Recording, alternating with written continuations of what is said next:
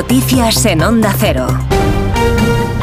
Buenos días. Se ha suspendido la primera etapa de la vuelta a Andalucía porque no hay efectivos suficientes de la Guardia Civil. La mayor parte de los agentes están desplegados para controlar las manifestaciones de los agricultores que pretenden bloquear los accesos a Sevilla. Esta mañana Andalucía, Jaime Castilla. La organización cuenta tan solo con 100 efectivos de la Benemérita que son insuficientes para garantizar la seguridad de esta primera etapa que debería haber transcurrido entre los municipios granadinos de Almuñécar y Cadia. No hay más porque los agentes han sido destinados a las movilizaciones agrarias. Lo explicaba el director de la prueba, Joaquín Cuevas, quien permanece reunido a esta hora con la organización para analizar los próximos pasos. Bueno, reunirnos ahora mismo con, el jurado técnico, miembros de organización y equipos para darle forma a, a ver qué va a suceder en próximos días. Sobre la mesa están diferentes posibilidades para tratar de comenzar esta vuelta a Andalucía que además cumple este año su edición número 70. A esta hora, junto a la cúpula judicial, el rey preside en Barcelona el acto de entrega de despachos a la nueva promoción de jueces, acto marcado nuevamente por el bloqueo en la renovación del Poder Judicial y por el malestar de los jueces con los ataques políticos. En Barcelona está Francisco Paniagua. En unos minutos comienza este acto presidido por el rey. 160 nuevos jueces, de los que 44 vendrán a Cataluña como primer destino. Son 119 nuevas juezas y 41 jueces. La mayoría provienen de familias que no tienen tradición jurídica y principalmente de Andalucía.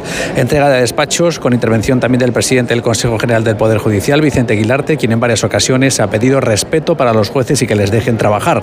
La visita del rey se produce en plenas negociaciones del PSOE y Junts para la ley de amnistía y también en las negociaciones para renovar el Poder Judicial. El gobierno catalán envía el acto a la consellera de Justicia. La consellera de Justicia que no ha saludado al rey a su llegada. Hoy el presidente de Foment del Treball, la patronal catalana, Josep Sánchez Gibri, ha confesado en Antena 3 que le preocupa más lo que pacte Sánchez con Yolanda Díaz que los acuerdos del gobierno con los independentistas. No es la amnistía, que es un tema político, sino es el posible pacto, en caso de llegarse a formalizar, entre el Partido Socialista y, y Sumar. Es importante centrar al Partido Socialista en políticas económicas competitivas y que para buscar este equilibrio y para desestabilizar un poco el pacto entre uh, el Partido Socialista y Sumar, es importante contar con el Partido Nacionalista Vasco y uh, con Junts. El Ministerio de Sanidad ha empezado los trámites para regular el uso del cannabis medicinal. Debatirá la iniciativa con la sociedad civil, los colegios profesionales y las sociedades científicas,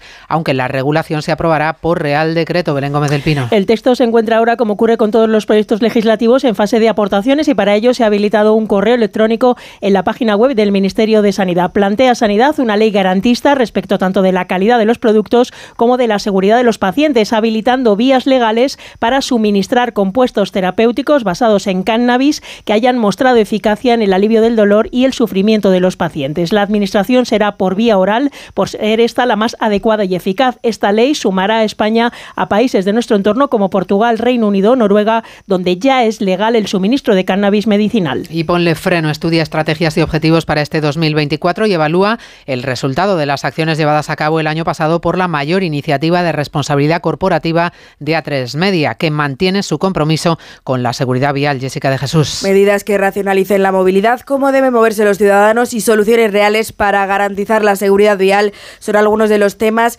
que se están tratando en este comité de ponle freno presidido por el consejero delegado de A3 Media, Javier Bardají.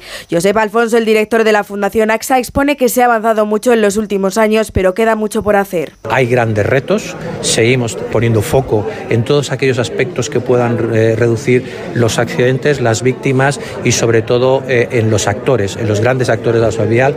Así como el auge de los vehículos de movilidad personal, como son los patinetes eléctricos. El deporte con este Rodríguez. Tras la victoria del Real Madrid en Alemania 0-1 sobre el Leipzig, no exenta de polémica, la Real Sociedad visita al PSG en la ida de los octavos de final de la Liga de Campeones. Llega el duelo en el mejor momento del conjunto que dirige Luis Enrique con Mbappé plenamente recuperado de sus molestias. El equipo de Nostierra, pendiente de Oyarzábal, no descarta la sorpresa. No hay que perder nunca el respeto y, menos a un equipo como el PSG eh, que nos lo va a poner muy, muy complicado, que vamos a tener que dar nuestra mejor versión a nivel defensivo-ofensivo y bueno, y que esperemos dar la sorpresa, pero bueno, para eso se tienen que dar muchas cosas. Palabras de Manuel Alguacil, se juega también el Lazio Bayern de Múnich con Tuchel en situación complicada por la marcha del equipo en la Bundesliga. El Betis afronta mañana su partido en Conference League ante el Dinamo de Zagreb, el Rayo Vallecano presenta a Íñigo Pérez como nuevo entrenador en sustitución de Francisco y la selección femenina de waterpolo se juega contra Estados Unidos las semifinales del Mundial de Doha. Vamos ya con la pregunta que formulamos en la web a los oyentes de Onda Cero. Nos gusta contar con su participación. Por eso les invitamos a que voten en la encuesta diaria de los servicios informativos en ondacero.es. ¿Apoya la legalización del cannabis para uso medicinal que el gobierno ha comenzado a tramitar? Servicios informativos. Onda Cero. Recuerden que les esperamos en 55 minutos con el avance de Noticias Mediodía, como siempre, con Elena Gijón. Síguenos por internet en ondacero.es. Estás